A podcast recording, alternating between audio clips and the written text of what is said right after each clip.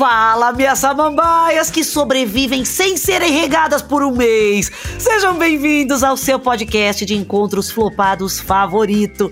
Se você tá chegando aqui pela primeira vez, depois de escutar o episódio de hoje, se prepara que você já vai correr para maratonar os outros episódios que estão sensacionais e você não vai se arrepender. E aí, preparados para mais um áudio que prova que você não tá sozinho nessa vida de date fracassado? Ah, então dá a mão aqui, minha linda, e vamos nessa? A história de hoje mostra que não é porque você é uma boa pessoa que ajuda desconhecidos, cultua bons livros e ama os animais, como dizia Chorão, que as coisas vão dar muito certo para você. E nesse caso, deu bem errado mesmo. Por isso, eu quero que vocês se divirtam com o áudio desse queridíssimo comediante que eu adoro e que conta as melhores histórias nos seus shows de stand-up. Maravilhoso, Júnior Chicó! E aí, Dani, tudo bem? Aqui é o Chicó. Posso mandar áudio, né? Eu vou me expor aqui porque eu acho que eu tenho um talento especial para date cagado. Mas é impressionante. Eu me meto nas situações que eu acho que eu devo estar tá pagando algum tipo de karma da outra vida. Bom, pelo nome do episódio já promete. Vem, vem, vem. É vômito, sangue e tesão. Esse cara que eu conheci, na verdade, a gente não foi um, de, um date que a gente marcou, né? Hoje em dia a galera marca muito por aplicativo, internet, essas coisas. Mas foi um cara que eu conheci na balada, né? Por meios tradicionais. A gente se esbarrou numa balada, né? Um cara bonito, gente boa, a gente trocou uma ideia, um beijo gostoso. Nossa, cara lindo. E eu achei mais bonitinho ainda porque ele tava com uma amiga dele na balada e a amiga dele tava bêbada e ele tava super preocupado cuidando da amiga, né? Aí eu já olhei aquilo, já comecei a fazer plano, já comecei, nossa, ai, que sorte mim encontrar um cara desse aqui, um cara cuidadoso, bonito, né?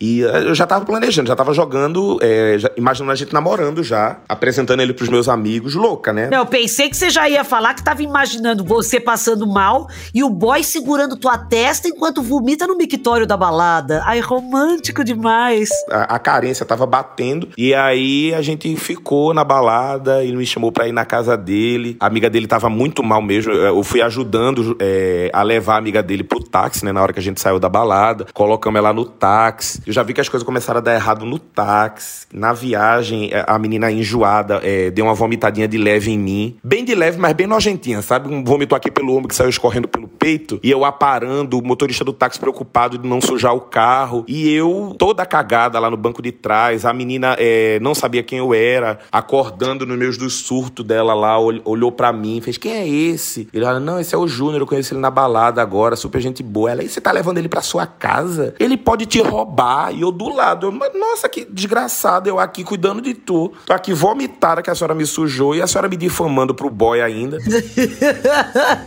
o pobre do Chicó, aparando aquele creminho de milho com ricota. Ai, que agonia, escorrendo pelo braço. E ainda sendo chamado de ladrão.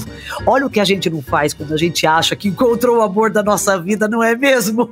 Mas a gente foi lá pra casa dele, fui levando ela, né? Ela tava hospedada lá na casa dele, enfim, ia ficar dormindo no sofá. A gente chegou na casa dele, colocou ela para dormir no sofá. E aí ele abriu a porta do quarto, ele tinha um cachorrinho muito bonitinho. Eu não sei qual é a raça, não, mas não sei, um cachorro pequenininho, sabe, peludinho, tinha uma cara de inteligente. Eu não sei como é que pode ser isso, mas o cachorro tinha cara de inteligente.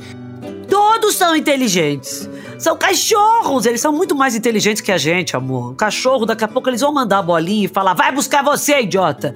Ainda mais que eu acho que ele farejou que você tava vomitado, né? A credibilidade já meio que foi pelo ralo. E aí, menina, abriu a porta do quarto, o cachorro veio para mim. Eu gosto de cachorro, né? Já me abaixei para falar com o bichinho, que eu fiz pronto. Já impressionei ele, mostrando, ajudei ele a cuidar da amiga dele. Agora o cachorro dele vai chegar perto de mim, ele vai ver que eu me dou muito bem com pets, com animais, e esse homem vai namorar comigo. Aí o cachorro chegou perto, mas menina, ele agarrou-se na minha mão, me deu uma mordida, que eu levantei com esse cachorro agarrado na minha mão, eu sacudi o cachorro pela, pelo apartamento, o cachorro não largava. Uma gritaria, o cachorro ah, querendo arrancar meu braço e eu sacudindo, pedindo socorro. E ele preocupado com o cachorro, tentando acudir o cachorro da minha mão. Quando o cachorro largou, saiu voando, bateu na parede, assim, caiu no chão. Eu com a mão sangrando e ele preocupado de ver se o cachorro não tinha se machucado. Querida, minha mão aqui, olha o que o cachorro fez na minha mão. Aí ele, nossa, ele nunca foi de fazer isso, ele é super tranquilo. A amiga dele já acordou falando: Eu não falei que ele ia tentar roubar seu apartamento, seu cachorro tá cuidando do seu lar.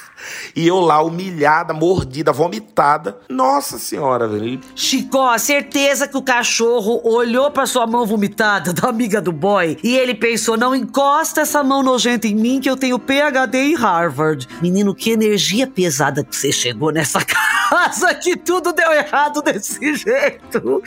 Eu queria vídeo. O áudio tá maravilhoso, mas a gente queria muito vídeo. Tem isso, Chico?